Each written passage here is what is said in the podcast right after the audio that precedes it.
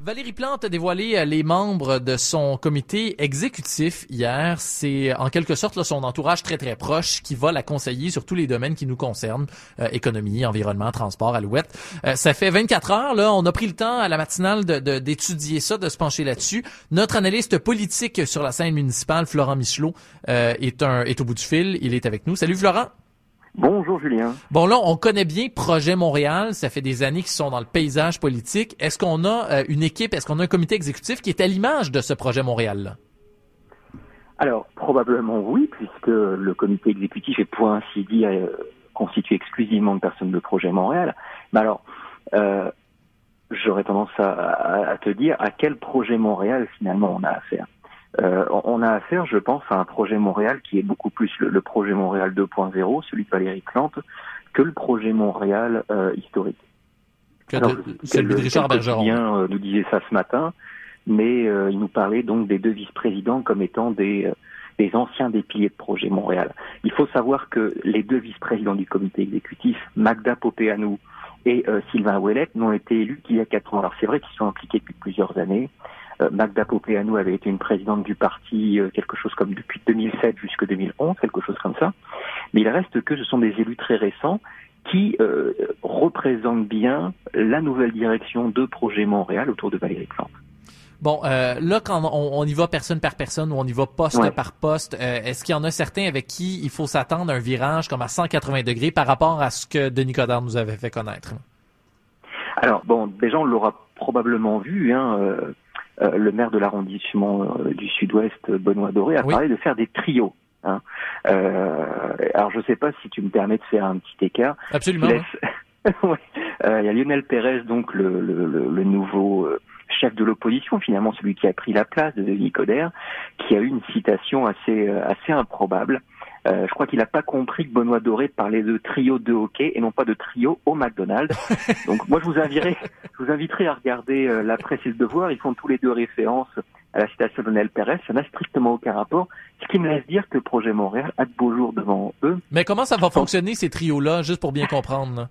Ouais. Alors en fait, c'est-à-dire que euh, la position qui a été prise par Projet Montréal, c'est de casser finalement le silo. On avait la sécurité publique, à côté on avait l'espace vert, à côté on avait la démocratie, la gouvernance, etc. Ils ont gardé bien évidemment ce fonctionnement-là, comme finalement euh, tout, euh, tout gouvernement, entre guillemets. Par contre, ils ont décidé de les faire travailler par pôle, par pôle de trois personnes, les fameux trios de Benoît Doré. Alors, ce qui veut donc dire qu'on aura par exemple la ville intelligente, la gouvernance et euh, les finances publiques qui seront, qui travailleront ensemble sous forme de d'ateliers à trois personnes. Euh, je pense que c'est de ce point de vue-là que l'on va changer les, les, dynamiques, que l'on va changer les perspectives. Euh, à une époque où on parle de développement durable, de transversalité, etc., je crois que ça correspond bien à ce besoin de faire en sorte que les sujets puissent se parler, puissent euh, collaborer. Donc ça, c'est certainement un pas en avant dans la bonne direction parce que ça va permettre une meilleure collaboration. Euh, Bon, euh, donc dans l'ensemble, on sait un petit peu quand même à quoi s'attendre. Les nominations, il y en a pas qui t'ont surprise particulièrement. On est allé quand même avec les quoi les, les plus connus du parti? Euh, pas nécessairement. Je vous, je vous avoue que l'absence d'Émilie Utilier euh, me semble assez surprenante. Et en même temps compréhensible. Euh, la justification de Valérie Plante, elle est tout à fait recevable. Euh, elle vient de prendre en main un arrondissement, il y a du travail. Euh, considérant aussi le profit des milieux utilisés, je ne serais pas surpris que cette décision lui convienne. On a aussi de, de, de très jeunes, de très jeunes élus. Je pense notamment à Laurence Lavigne-Lalonde, dont Schlag à Maisonneuve, oui, 33 ans, qui est comité exécutif.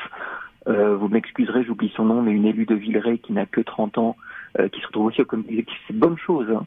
Mais euh, voilà, ce sont des personnes que l'on connaît relativement peu et qui se retrouvent avec de, de grandes responsabilités.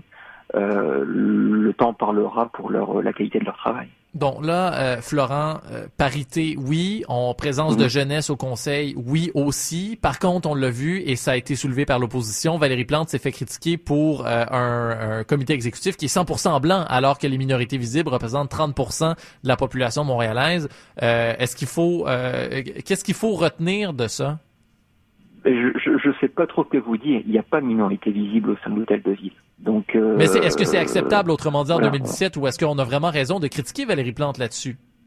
ben, à moins qu'on fasse faire du, du blackface aux élus, ce qui serait complètement absurde et abominable, euh, c'est impossible à réaliser. Il n'y a pas d'élus euh, de minorité visible au sein du conseil municipal. Donc cette critique, elle est, elle est stupide, elle est inopérante. Alors bien sûr, il, il faut, euh, il faut soutenir euh, la présence de ces minorités visibles, de la diversité au sens large, parmi les candidatures.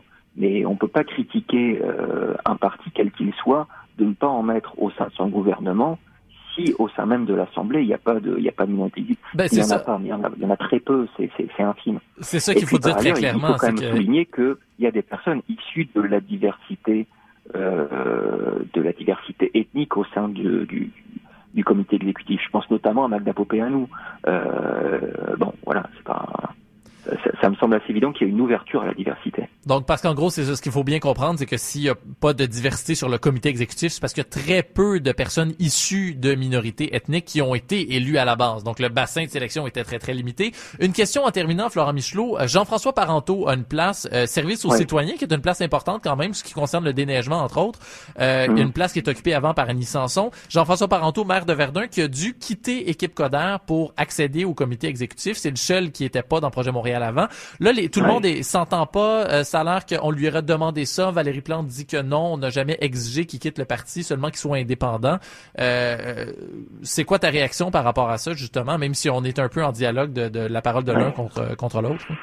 Euh, En fait, ce qui lui a été demandé, puis là c'est relativement clair hein, de la part de, de, de, de l'équipe de Projet Montréal, c'était qu'il siège comme indépendant. Donc au final, à toute fin pratique, ça veut dire qu'il quitte, euh, qu'il quitte Denis Coderre. Faut, faut arrêter de jouer sur les mots là-dessus. Je, je, je pense que l'on peut interpréter ce choix de Valérie Plante euh, au regard des expériences de Projet Montréal au comité exécutif. Je parle de euh, Richard Bergeon, qui avait été au comité exécutif en 2013 avant de passer chez Denis Coderre, mais qui avait été aussi au comité exécutif en 2009 sous Gérald Tremblay. Et à ces deux occasions-là, on a bien vu que le fait d'être euh, entre l'arbre et l'écorce, c'était très très difficile à tenir. Il en demeure pas moins que c'est quand même c'est quand même problématique euh, de la part d'une équipe qui euh, prétendait vouloir faire le pont, être transpartisane. On voit bien que finalement cette euh, cette attentionnalité-là n'a pas été n'a pas été suivie des faits. C'est c'est très dommageable, ça envoie malgré tout un mauvais signal. Euh, Peut-être, euh, si je peux me permettre, en, en 30 secondes, Oui. euh, il y en a beaucoup qui ont, qui ont réagi aux commentaires de Luc Ferrandez sur lesquels, euh, sur, sur lequel les médias se sont garochés hier, évidemment, parce qu'il fait toujours des bonnes clips. Euh, puis il a dit qu'il allait, qu'il allait être particulièrement radical pour s'occuper du verdissement et des parcs, parce qu'il fallait être radical pour défendre l'environnement, qu'il allait être Mhm. particulièrement fatigant aussi. Euh, quelle impression ça laisse? Est-ce que ça fait plus de dommages que de tort, à ton avis, aux yeux de la population, ça, pour l'image du parti? Euh, moi, moi, je pense qu'il il fait son Éric Duhem, là, c'est-à-dire qu'il aime provoquer. Mais euh, bon, je vais, je vais, je vais quand même avoir un bon mot pour lui parce que finalement, être radical, euh, ça veut dire retourner à la racine, si on regarde le vrai sens du mot. Et euh, en matière d'environnement, ça me semble un peu plus logique. C'est très bien dit, Florent. On, va, on va se quitter là-dessus. Florent Michelot, notre analyste politique sur la scène municipale.